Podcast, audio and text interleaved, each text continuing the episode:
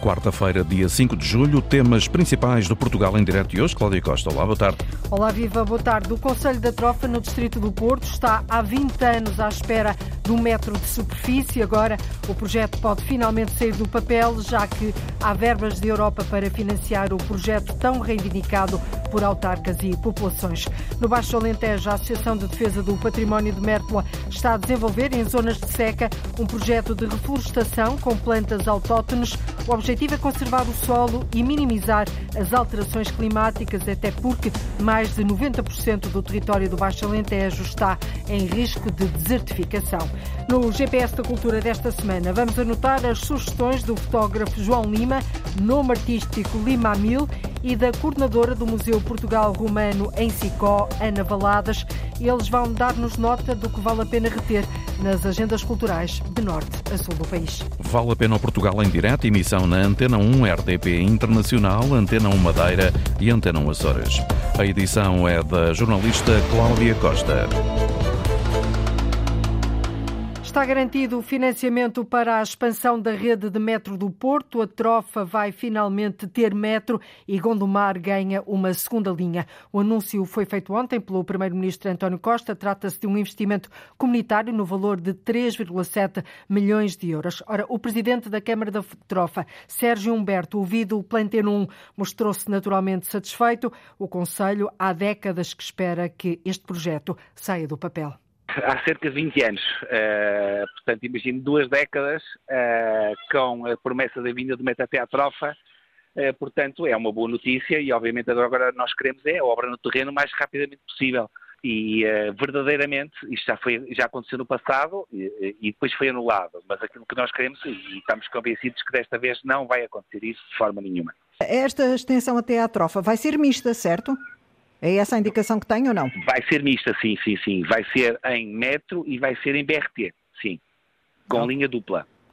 O presidente da Câmara da Trofa, Sérgio Humberto, ouvido pela jornalista Lourdes Dias, a ligação do metro da Maia à Trofa finalmente pode arrancar. Esperemos que desta vez seja de vez, é o que espera o autarca. A extensão vai ser mista por metro e por metrobus, com nove estações para servir toda a população entre a Maia e a Trofa. Gondomar ganha também uma nova ligação entre o Estádio do Dragão e o Soto, bem no centro do Conselho.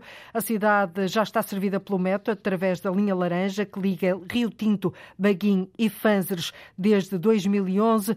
O autarca de Gondomar, Marco Martins, diz que o novo traçado entre o Dragão e o Soto vai servir mais de 20 mil utentes por dia quando entrar em funcionamento. É uma linha que não só vai servir a zona urbana de Gondomar, nas freguesias de São Cosme e de Valbão, como uma parte da freguesia de Campanhã no Porto, mas vai também ao Souto, que é o local onde há o rebatimento de transportes públicos rodoviários para toda a zona do Alto Conselho de Gondomar eh, e que obviamente se espera uma procura superior a 20 mil passageiros por dia. Portanto, vai ser fundamental para a mobilidade, para a qualidade de vida, mas também para a descarbonização, que é uma meta que nos deve a todos também mobilizar. O autarca Marco Martins espera que o concurso seja lançado em breve para que a obra no terreno em Gondomar comece em 2025. Está assim garantido o financiamento para a expansão da rede de metro do Porto, um investimento comunitário no valor de 3,7 milhões de euros. O projeto Mais Solo, Mais Vida é uma iniciativa de reflorestação de zonas secas do Baixo Alentejo para conservar o solo e minimizar as alterações climáticas. Um estudo recente diz que mais de 90% do território do Baixo Alentejo está em risco de desertificação e o objetivo deste projeto, Paulo Nobre, é contrariar esta tendência.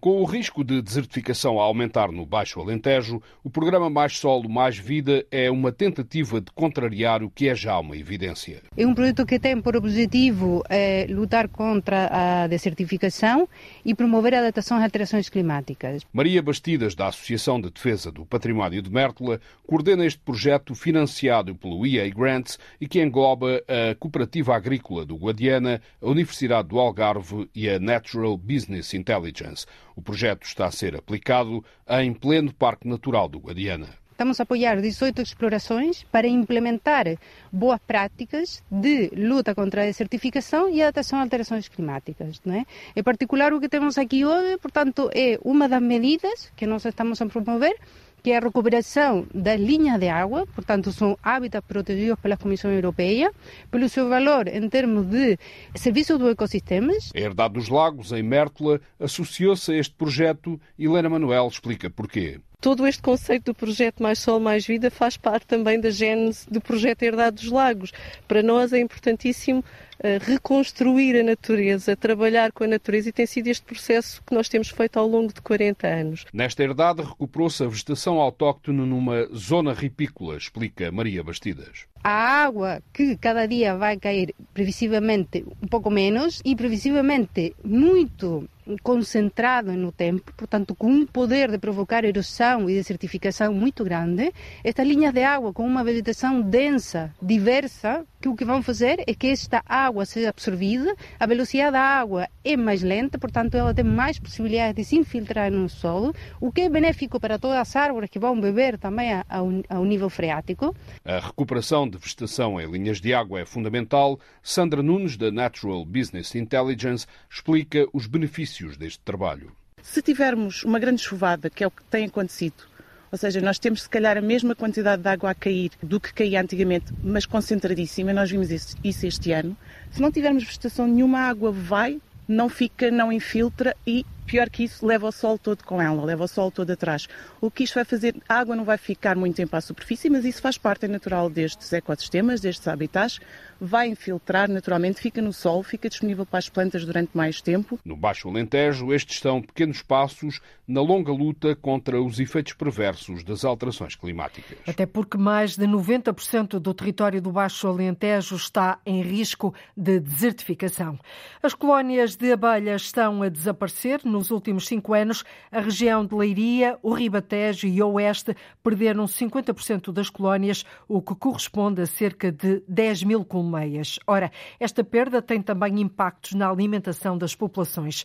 A seca, os incêndios florestais, as alterações climáticas e a predominância da vespa asiática têm sido os principais responsáveis, Sara Almeida, pela perda das colónias. Uma triste realidade. É assim que Anabela Mendes, da Associação dos Apicultores da região de Leiria, Ribatejo e Oeste, descreve o desaparecimento de 50% das colónias de abelhas. É uma estatística um bocadinho triste, mas é, mas é realista. Uh, aqui na, na nossa região de na, na, nossa área de intervenção, portanto, e quando falo região de Leiria, portanto, é a nossa área de intervenção, um, região de Leiria, Ribatejo e Oeste, nos últimos cinco anos uh, desapareceram cerca de 10 mil colónias, ou seja, os apicultores diminuíram os efetivos, portanto, por, por morte, e outros encerraram mesmo a atividade. Não só tem um impacto a nível económico, como também afeta as culturas e a alimentação da população. O impacto negativo que isto tem na, na polinização, nomeadamente como insetos polinizadores preferenciais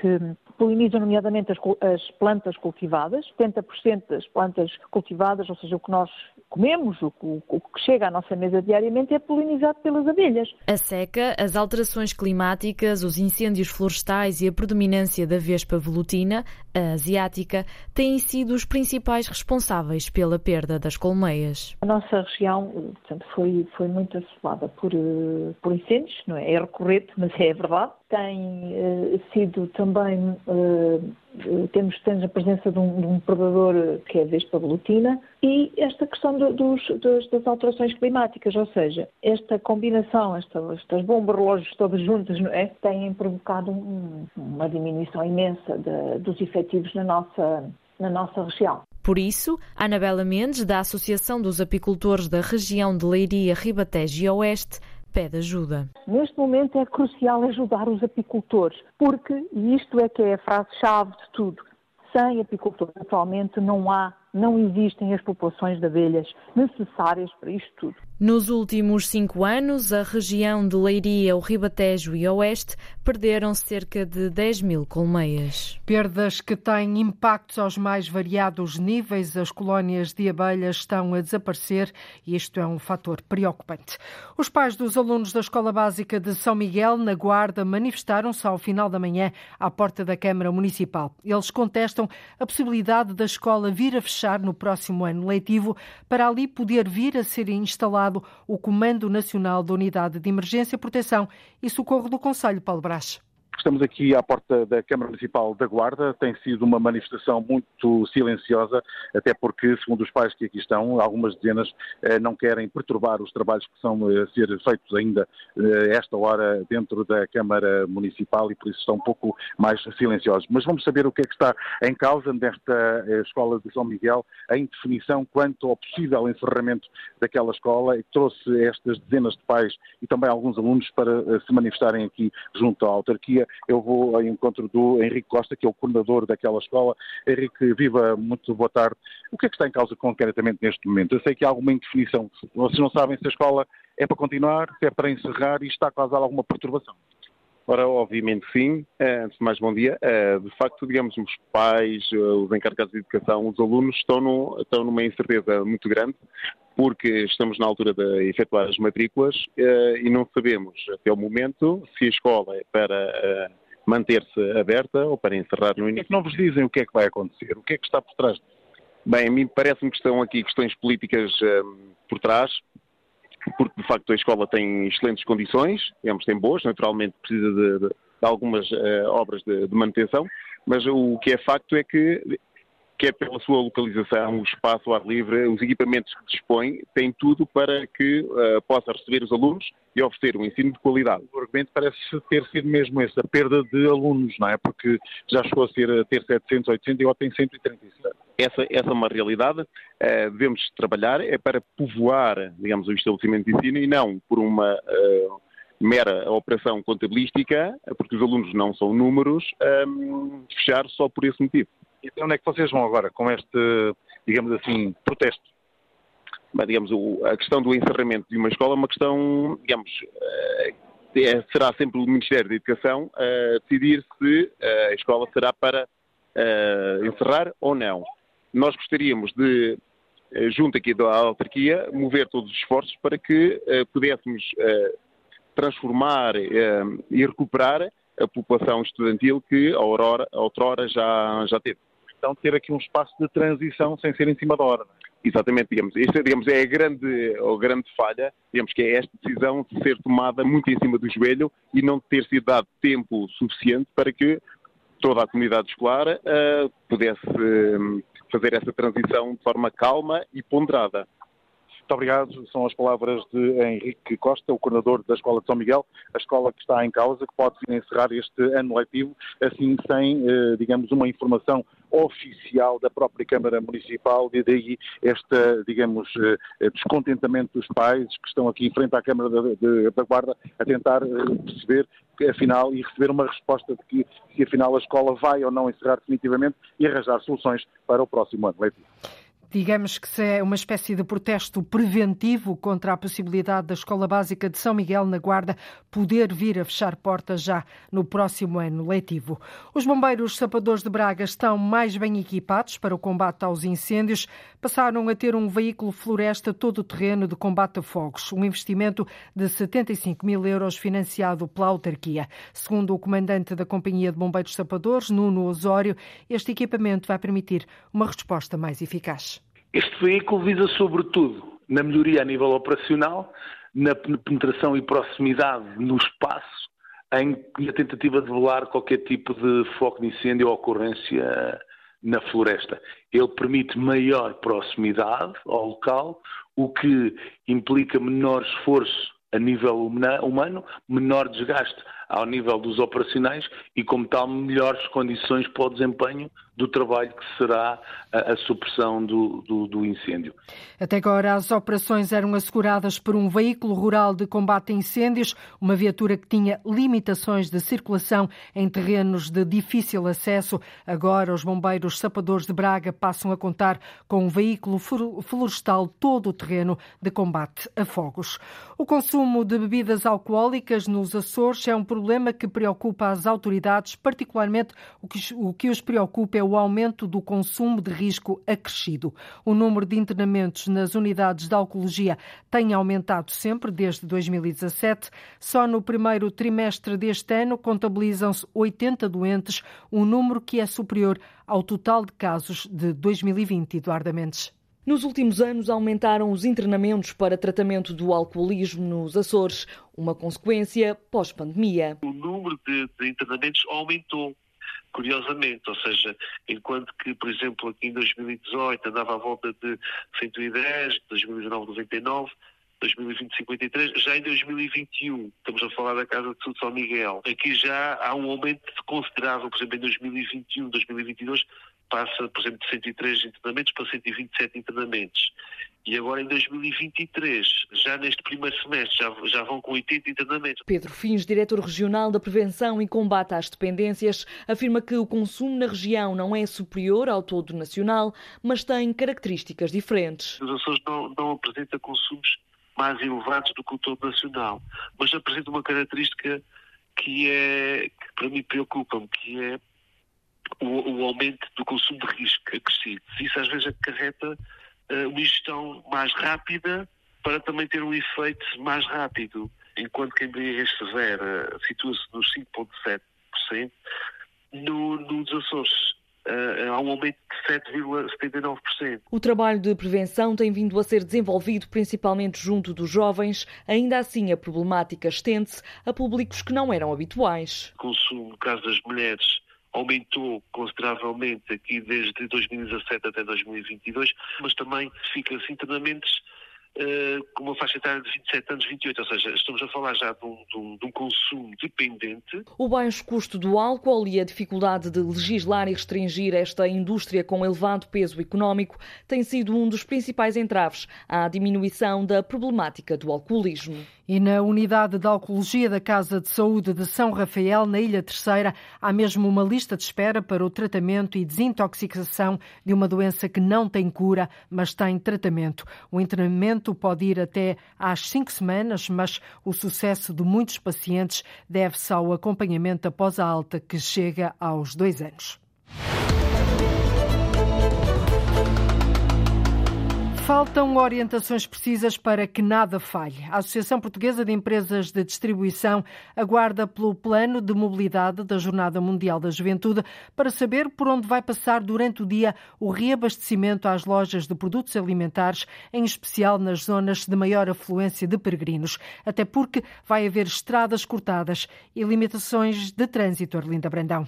O reabastecimento das lojas de noite e às primeiras horas da manhã não é problema. A questão coloca-se durante o dia nos locais de Lisboa de maior afluência de jovens peregrinos, onde vai haver ruas cortadas ao trânsito. Nós não estamos muito preocupados, diria, com o primeiro reforço das lojas da manhã. Naturalmente que eh, se houver um acesso de muitos peregrinos às lojas e se as lojas, eh, mesmo com um abastecimento reforçado da manhã, eh, tiverem, tiverem muita venda, nós vamos ter que repor. Eh, e essa reposição, essa segunda reposição ao lado da uh, mudança do segundo turno é algo que nos preocupa e estamos em crer que no plano de mobilidade isso vai ter sido, sido, sido em conta para garantir que não, não falta nada aos, aos peregrinos. Gonçalo Lobo Xavier, o diretor-geral da Associação Portuguesa de Empresas de Distribuição. Os retalhistas alimentares aguardam orientações que ainda não lhes chegaram para que carrinhas com produtos necessários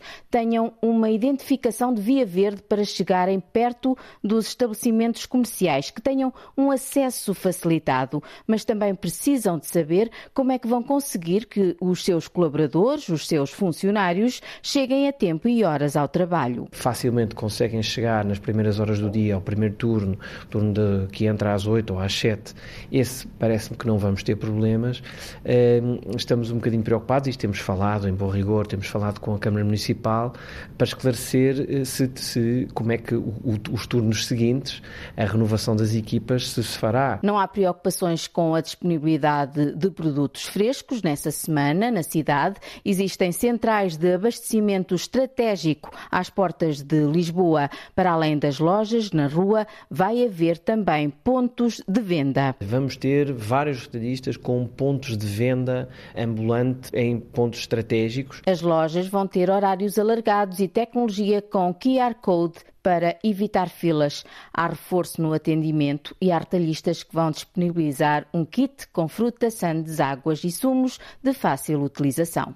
E o diretor-geral da Associação Portuguesa de Empresas de Distribuição garantiu à Antena 1 que os retalhistas vão fazer o reforço de equipas e manter as prateleiras cheias. Pela primeira vez na Madeira vai ser permitida a pesca de gambas. Até o dia 31 de agosto, os armadores interessados podem assim solicitar as licenças para a captura deste marisco nos mares da região. Já foi publicado no Jornal Oficial da Madeira a portaria que estabelece as condições para o exercício de uma pesca por armadilha sustentável. Cláudio Ornelas.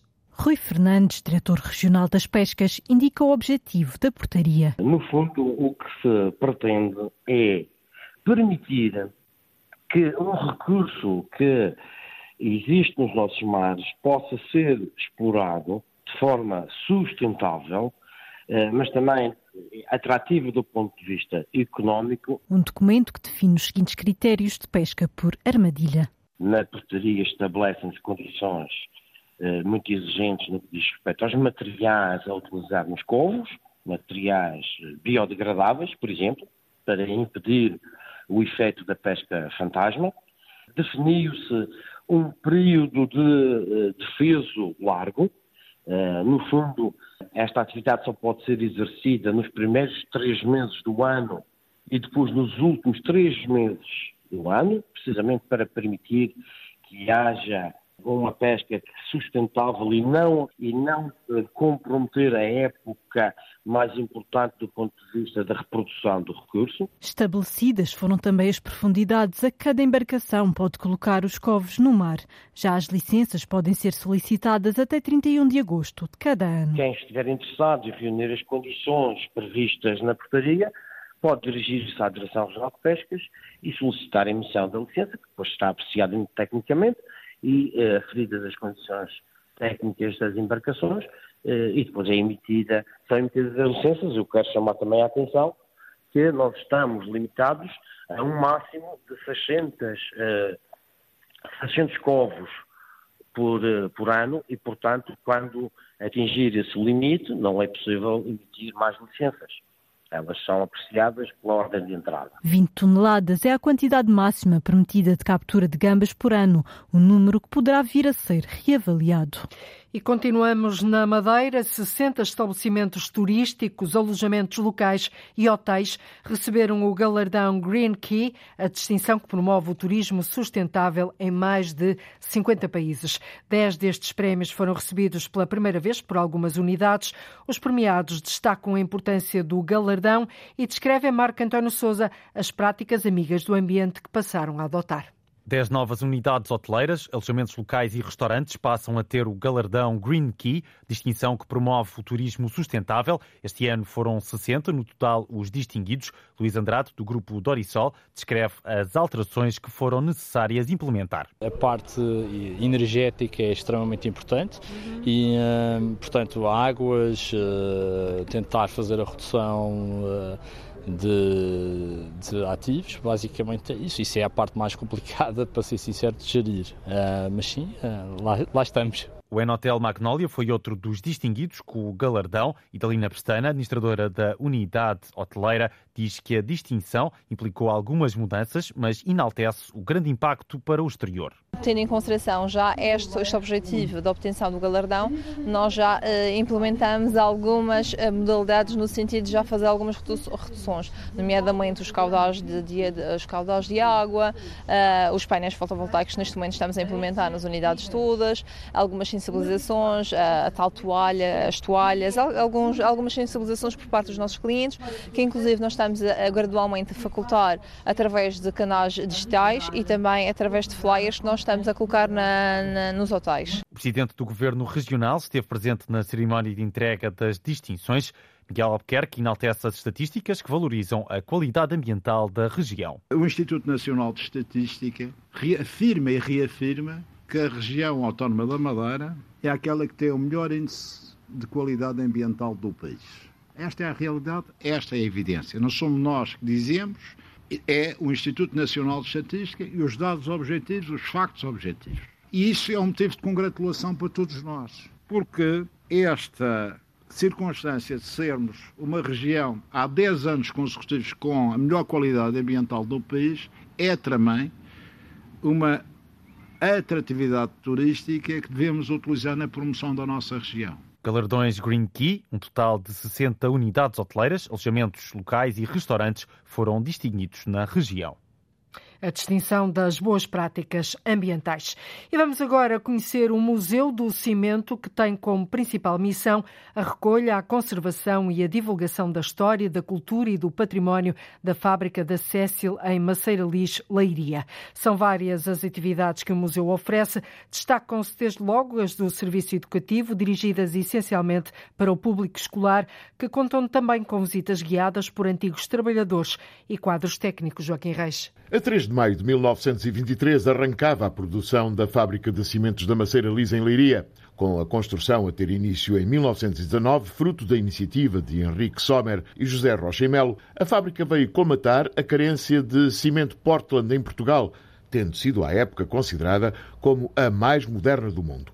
Cem anos envolvidos, a fábrica da Maceira Lis, depois Simpor e agora Cécil, mantém a produção, mas constitui-se como um polo de arqueologia industrial, de geologia e paleontologia, com a coleção de pedras e fósseis e até de sociologia com o bairro para operários, com biblioteca, campo desportivo e as escolas. A história começa, segundo Nuno Maia Silva, diretor de comunicação da Cécil, pelo facto do local da fábrica não ter sido escolhido ao acaso. Aqui havia uma fábrica do chamado cimento natural, como faziam os romanos, portanto, pedra cozida, com forno de lenha, e que é aquilo que hoje chamamos a cal hidráulica, que permite alguma construção, mas que não tem as resistências, não permite as grandes obras que hoje são necessárias para a nossa vida. E é neste espaço que arranca a modernização do fabrico de cimento. A fábrica foi criada aqui na Maceira porque é preciso haver boas pedreiras de marga e calcário. Como já havia aqui esta fábrica, sabia-se que havia aqui já umas jazidas de grande qualidade. Com isso, encomendaram à fábrica à Alemanha, criaram uma linha de caminho de ferro até aqui à zona da fábrica para poder trazer todos os materiais e as pessoas para a construção da fábrica e em apenas quatro anos conseguiram edificar este excelente empreendimento industrial. Raro em Portugal é que desde o início todo o processo foi registado e documentado por Domingos Alvão, famoso fotógrafo do Porto. Nós tivemos a sorte de ter uns fundadores que eram pessoas ilustradas, pessoas viajadas, estrangeirados, conheciam outros mundos que não somente Portugal e tiveram desde o início uma enorme obsessão documental. No interior da fábrica, no Museu do Cimento, está patente toda uma história da indústria e tecnologia em Portugal. Sim, esta fábrica terá sido um dos melhores exemplos de eh, inovação e de planeamento industrial. E é um pouco essa história de sucesso e de inovação industrial que nós contamos no nosso museu. É possível ver também o Laboratório Centenário, assim como a coleção de fósseis. Durante a exploração da pedreira é normal aparecerem fósseis. Ao conseguirmos ter esse património geológico, também decidimos incorporá-lo no museu, porque é muito interessante para as escolas explicar as idades geológicas e como é que se formaram estes fósseis e, portanto, tem aqui um serviço educativo interessante. O laboratório está exatamente no sítio onde nasceu, à época, foi um grande centro de competência técnica e científica. Preservamos como funcionava na altura. O Museu do Cimento pode ser visitado gratuitamente no primeiro sábado e domingo de cada mês, entre as 14 e as 18 horas, ou na primeira terça-feira de cada mês, através de marcação. E os visitantes do museu podem ainda observar os filmes O Fabrico de Barricas de Cimento e Pedras de Portugal, ambos realizados em meados dos anos 30 na empresa de cimentos de Leiria. Uma da tarde, 43 minutos em Portugal continental e na Madeira, menos uma hora nos Açores. Está na altura de ligarmos o GPS da cultura. Uma vez por semana, dois agentes da cultura, duas vozes, olham para o que há nas agendas e programações culturais de norte a sul do país e ajudam-nos a tomar nota daquilo que vale a pena ver e ouvir.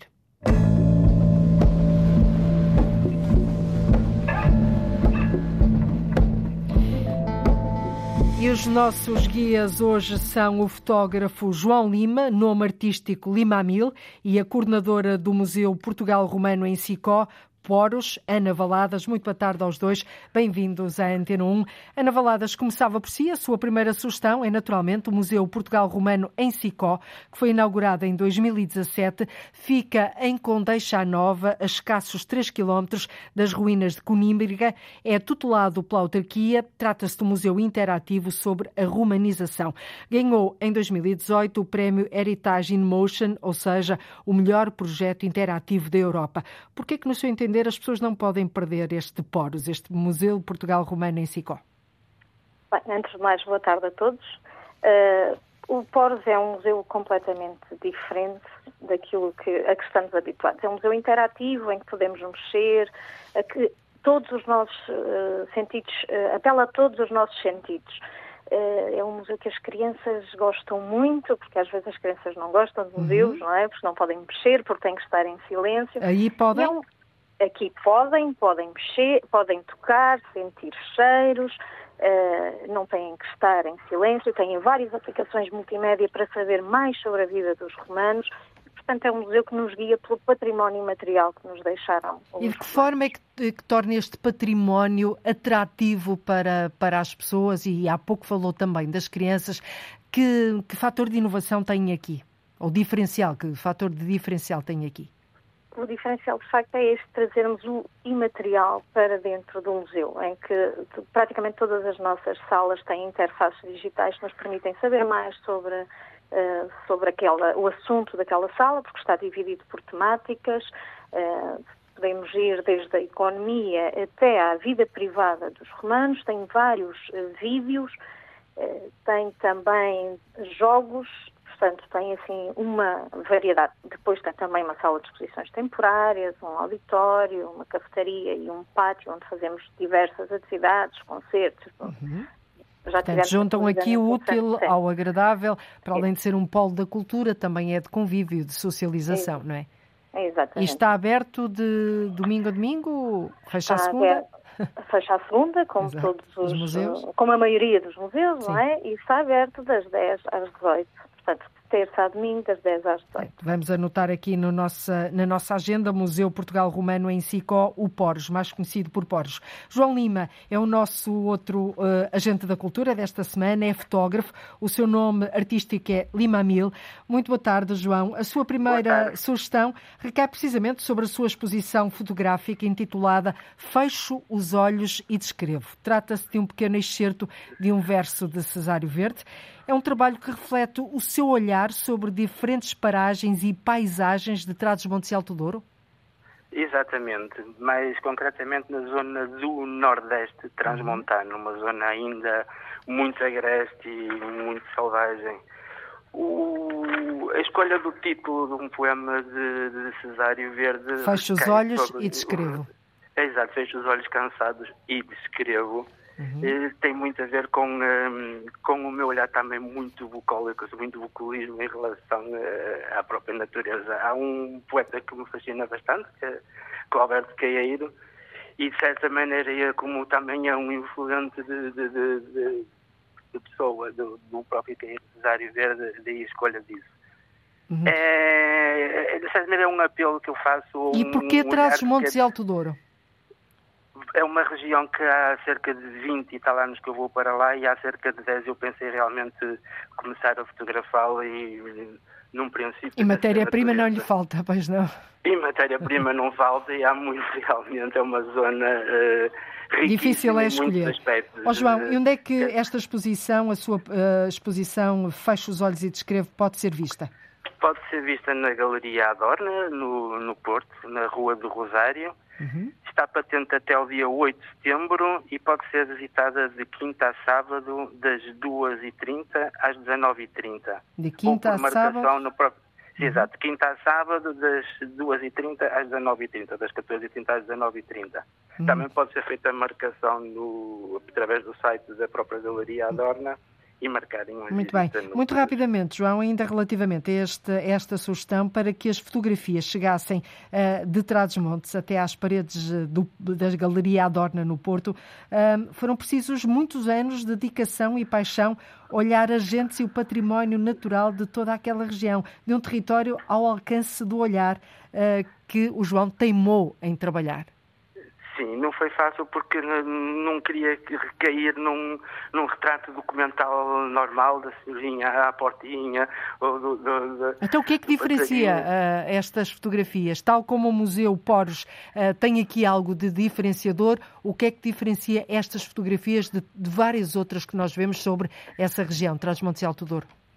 Ehm, para além da, da, técnica presente, de ser uma fotografia panorâmica completamente invertida, em vez de ser um panorâmico normal horizontal, é um panorâmico ao alto, a própria impressão depois que leva em si e a questão que acaba por estar mais lá presente, que não ser só um retrato das pessoas, das paisagens, mas que nos leva realmente a olhar para aquele espaço e sentirmos a natureza e a presença dela e que nos possamos voltar a integrar na, na natureza. Acho que o homem afastou-se muito do mundo uhum. natural, esta modernidade cartesiana afastou-nos bastante da, da, natureza e ali há mais esse apelo, essa, essa procura também do homem se sentir perto e sentir-se integrado e integrar as pessoas na própria paisagem e no contexto de, da região. Mais uma nota também... para, para a nossa agenda, a exposição fotográfica Fecho os Olhos e Descrevo. Ana Valadas, a sua outra sugestão também vai para o museu, neste caso o Museu da Luz, que fica na Nova Aldeia da Luz, no Conselho de Mourão, e vai fazer este ano 20 anos. Foi construído com o intuito de preservar e contar a história da aldeia que foi demolida devido à construção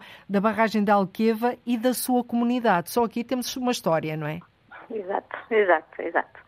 Uh, e por isso é, o Museu da Luz vai, lá está, vai fazer 20 anos. Este, uh, a exposição foi, a exposição temporária, permanente foi remodelada e, inclusivamente, a Aldeia da Luz recebeu este ano a distinção da Aldeia Inovação. é um projeto social de inovação e, portanto, eu acho que vale a pena visitar o Museu da Luz, conhecer a história daquela comunidade. Mas o que é que nos mostra, Ana? Tem a parte etnográfica, mas tem também um, um documentário e é para mim o melhor do, do, do, museu é o documentário que foi feito pela, pela Catarina, pelas antropólogas Catarina Mourão e Catarina uhum. Alves Costa, eh, que se chama A Minha Aldeia Já Não Mora Aqui e que faz uhum. toda a recolha, foi, foi, é o processo de transferência da aldeia, portanto, da aldeia antiga para a aldeia nova, e que vão fazendo, contando a história com, com os habitantes, falando com eles e, portanto, que nos permite perceber o que foi este processo, que, é, que está ainda. Que não deve ser é? fácil, um processo doloroso de arrancar raízes, quase, não é? De uma aldeia para a outra. Exatamente. Não é só retirar pessoas, é retirar pessoas, histórias de vida, hum, toda, toda uma vida, no fundo. Exato toda uma vida. Para além disso, eh, este museu, o Museu da Luz, é uma obra de arquitetura de uma rara beleza, porque é todo feito em xisto serrano, não é? é cerrado. Cerrado, cerrado, exatamente. Uh, o, o, museu é todo feito em xisto cerrado. Quando nós chegamos ao topo do museu, não, não percebemos que, que, é um museu, portanto... Uh, portanto, está integrado perfeitamente na paisagem. Perfeitamente. Portanto, é, só por isso vale, vale a pena olhar para esta obra em termos de arquitetura uh, na aldeia de da Luz, da Luz, da Luz no Conselho de Mourão e vai fazer este ano 20 anos. Portanto, aqui está uma boa oportunidade para descobrirmos mais um museu. João, volto a si. A, a sua segunda sugestão é uma peça de teatro que chama-se Estrada de Terra, no grande auditório do Teatro Municipal da Guarda. Uh, o enredo incide na essência sobre o estado das relações humanas na atualidade. Tem muito que se liga também, não? Exatamente, mais uma questão de, de, das próprias relações que hoje em dia parece que a questão humana ou a relação entre as pessoas cada vez é, é mais distante, parece que estamos mais ligados a, a uhum. questões de, de, internet ou virtuais do que propriamente esse contato. E esta, esta peça também de ser isso e depois é, realmente começa com uma simples narrativa de um, de um, telefonema, depois que desencadeia uma conflitividade entre, entre as duas pessoas, entre dois amigos. Uma zanga. Vinha, uma zanga de décadas, não é? Entre uma dois zanga amigos. que já vinha de décadas, exatamente. exatamente. E reconciliam-se ou não? ficamos nessa, nesse nível. Há uma surpresa que nenhuma das personagens se revela na realidade. Se reconciliam, vamos deixar ficar aqui esse no ar. Claro, Também alguma curiosidade para as pessoas. Aqui. Será que se consegue reconciliar através de uma simples chamada? Deixamos um bocadinho isto no ar, esse, esse final. Esse e quando é que pode ser vista esta peça de teatro Estrada de Terra? Vai ser uh, hoje às 21h30. Às 9h30 da noite? Exatamente, Sim. às 9h30, no Teatro Municipal da Guarda, como tinha dito, e uh, suponho que tem o custo de bilhete de, de 5 euros. E é só hoje? Não tem repetição? Uh, sinceramente não tenho não certeza se tem Mas pronto, pelo menos tem, hoje, sei. se estiver pela Guarda ou pelas redondezas, tem aqui uma peça de teatro Estrada de Terra no grande auditório do Teatro Municipal da Guarda, que no fundo uh, incide sobre sobre tudo aquilo que nós vivemos, sobre o estado das relações humanas na atualidade. Ana Valadas, vamos à sua última sugestão, que é um livro, uh, Antropologia face aos problemas do mundo moderno, de Claude Lévi-Strauss, publicado três anos após a morte do antropólogo. É um livro que resulta da compilação de três conferências que o próprio fez no Japão. O que é que lhe chamou a atenção neste livro e por que é que o indica aqui uh, aos nossos ouvintes? Primeiro, porque sendo um livro uh, de um antropólogo, poderia ser, às vezes, com uma linguagem muito hermética, não é. Muito fechada, uh, não é? Não é. Uh, é acessível a qualquer pessoa. E depois, o facto de ser um livro que reflete sobre os. Que, as conferências são feitas no final do, do século XX, mas em que ele reflete sobre problemas que são tão atuais hoje ou mais do que eram naquela altura, que é sobre uma esta sociedade ocidental em que vivemos, em uhum. que ele responde a muitas perguntas que provavelmente muitos de nós nos fazemos. Por exemplo? Tem muito, uh, que tem a ver com esta uh, constinção dos rituais, com o desaparecimento das tradições, ao querermos aproximar-nos tanto desta igualdade, uhum. não é? que supostamente a evolução, há algo que se está a perder. Os rituais, a sacralidade. Os rituais, a sacralidade, uh, o, respeito até pelo outro, uhum. não é? Porque Sim. vivemos num, de uma forma muito o presente e o passado, a forma como a, a, a sociedade tradicional tra, ocidental, ao contrário dos ditos primitivos, não é? Que não Sim. são, um, não, não olha para o passado. Portanto, é aqui também um apelo à reflexão uh, à reflexão, se calhar, interior até de, de cada um de nós. Uh, João Lima, vamos à última sugestão. A sua terceira escolha recai sobre uma tradição açoriana, os Açores estiveram aqui presentes e estão todos os dias uhum. no Portugal em Direto, que tem uma marca verdadeiramente identitária, a das violas da Ilha de São Miguel e da Ilha Terceira. Trata-se de um concerto que assume o título de Duas Violas, uma tradição, e que vai acontecer hoje no Teatro Micaelense, em Ponta Delgada, às seis e meia da tarde. Porquê esta Exato. escolha? E é, e é, inteiramente gratuito e, curiosamente, até parece bem a ver com o que estava a ser dito antes, ser colega das tradições e agora voltarmos a uma coisa de. Vocês às vezes combinassem não, não batia tão certo. combinado, mas, é. mas não. É, é, muito importante esta tradição, realmente faz parte de ser uma tradição realmente de duas ilhas, que é de, de São Miguel e da Terceira, e tem duas, duas pessoas excelentes na viola, que é o Miguel Rafael Carvalho na viola, o terceirense, e o Bruno Betancourt. E sim, será hoje. Eh, o próprio título Duas Violas é o nome de um álbum homónimo, uhum. dá o título ao concerto. O espetáculo é gratuito, portanto, a partir das 18 horas e 30 é gratuito e podem assistir. São, há momentos muito interessantes de despique entre os dois, entre as duas guitarras, mas depois também há momentos de harmonia, e há solos, acompanhamentos. É muito interessante esta tradição, realmente, esta linguagem musical entre entre duas ilhas, entre dois, dois Portanto, essa tradição, sim. Um concerto uh, de violas uh, a fechar então esta Duas Violas, uma tradição, decorre hoje no Teatro de São Miguel, em Ponta Delgada, às seis e meia da tarde. João Lima, Ana Valadas, foi um gosto uh, anotar as vossas sugestões no GPS da Cultura do Portugal em direto desta semana. Até breve, muito obrigada, boa tarde. Até breve. Muito obrigado. Obrigada, boa tarde. E assim terminamos mais uma volta pelo país. Voltamos amanhã a ligar o território de uma ponta à outra. Contamos com a sua escuta. Até lá, fique bem. Então, muito boa tarde e até amanhã. Termina aqui o Portugal em direto, edição Cláudia Costa. Liga à informação. Ligue à Antena 1.